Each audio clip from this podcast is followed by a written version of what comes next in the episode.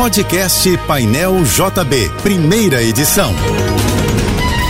Fique agora com as principais notícias desta manhã. Oferecimento Assim Saúde. Hospitais, clínicas, exames e mais de mil consultórios. Ligue 2102-5555. Universidade de Vassouras, formando o profissional do futuro. Acesse univassouras.edu.br. Apoio Soluvan, o shopping do seu condomínio. Acesse soluvan.com.br. A empresa Mob Rio, que administra o BRT, cobrou setenta centavos do motorista de um carro que no último dia 21 fez uma conversão proibida próximo à estação Parque Olímpico na Avenida Embaixador Abelardo Bueno e bateu no ônibus articulado.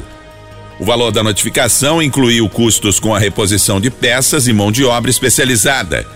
A Mob Rio informou que só no ano passado foram registrados 200 acidentes causados por motoristas infratores que invadem a calha exclusiva do BRT, fazem conversões proibidas ou avançam um sinal. O Rio terá uma segunda-feira com sol, mas também muitas nuvens e tempo ainda sujeito a chuvas isoladas. Segundo o Instituto Nacional de Meteorologia, a temperatura deve chegar no máximo aos 31 graus. O ministro Alexandre de Moraes, do Supremo Tribunal Federal, rejeitou o pedido de suspensão da posse de 11 deputados bolsonaristas pelo suposto incentivo ou envolvimento nos atos antidemocráticos de 8 de janeiro em Brasília. A decisão de Moraes acolhe o parecer da Procuradoria-Geral da República. A PGR tinha sido acionada pelo Supremo a se manifestar sobre o caso e recomendou o arquivamento da ação movida por um grupo de advogados.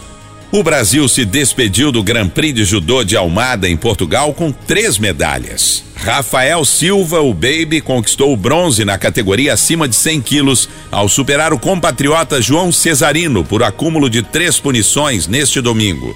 O sul-coreano Kim Min-jong foi o campeão da categoria e o georgiano Sabah Yaneshvili ficou com a medalha de prata. Na sexta-feira, Rafaela Silva faturou a prata na categoria até 57 quilos. E no sábado, Gabriela Mantena ficou com o vice-campeonato na categoria até 63 quilos. A Agência Nacional de Vigilância Sanitária suspendeu a venda e mandou recolher do comércio 11 pomadas capilares usadas para modelar tranças, após relatos de clientes que sofreram problemas de saúde. Os efeitos relatados são coceira e vermelhidão nos olhos, irritação na pele, inflamação no folículo capilar e até cegueira temporária. Segundo reportagem da Agência Brasil, a venda permanecerá suspensa para que haja uma investigação das substâncias contidas nesses produtos e os fabricantes possam regularizá-los. A concessionária Concer informa que há retenção em Duque de Caxias no sentido Rio por causa de um acidente que aconteceu mais cedo entre uma carreta e dois veículos. A rodovia ainda apresenta tráfego complicado em Itaipava, em ambos os sentidos, para a conclusão de limpeza de pistas e na saída para a Avenida Brasil devido ao fluxo de veículos. Na madrugada de ontem, um ônibus de turismo tombou na descida da Serra de Petrópolis e deixou 26 pessoas feridas, a maioria com ferimentos leves.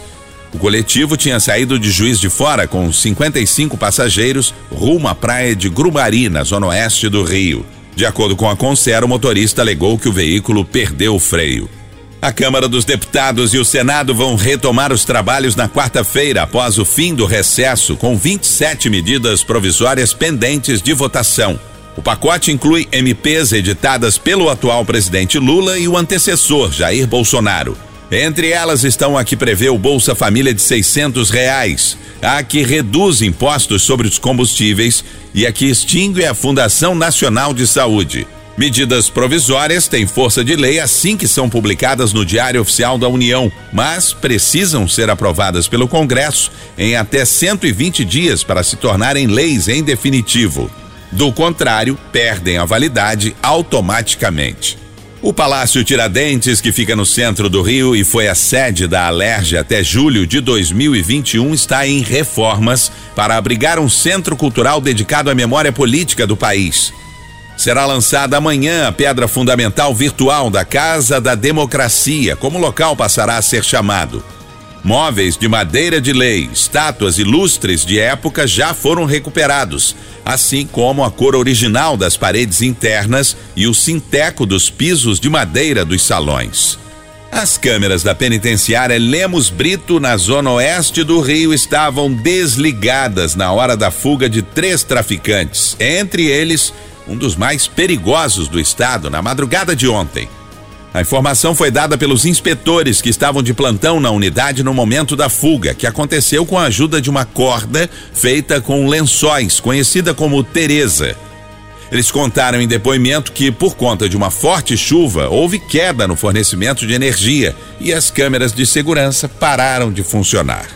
Um dos fugitivos é Jean Carlos Nascimento dos Santos, o que chefiou o tráfico do Morro do 18 em Água Santa. Ele chegou a comandar uma invasão ao Fórum de Bangu em 2013 e mandou matar o próprio advogado em 2016. A Secretaria de Administração Penitenciária do Rio decidiu transferir para Bangu 1, considerado presídio de segurança máxima, outros 15 presos que pertencem à mesma facção criminosa dos presos que fugiram. Um ônibus caiu de uma ponte na madrugada de hoje e deixou quatro mortos e 28 pessoas feridas na BR-116, em Além Paraíba, Minas Gerais. Segundo a Polícia Rodoviária Federal, o veículo levava um time de futebol de Ubaporanga, em Minas, para Duque de Caxias, no Rio. Estavam no ônibus o motorista, comissão técnica e jogadores. De acordo com o Corpo de Bombeiros, até o momento há informações de um adulto e três adolescentes mortos, além de 28 feridos. O nome do clube e a identidade das vítimas ainda não foram divulgados pelas autoridades. Com a queda, o coletivo parou de cabeça para baixo, próximo a um riacho. Ainda não se sabe o que causou o acidente. Você ouviu o podcast Painel JB, primeira edição.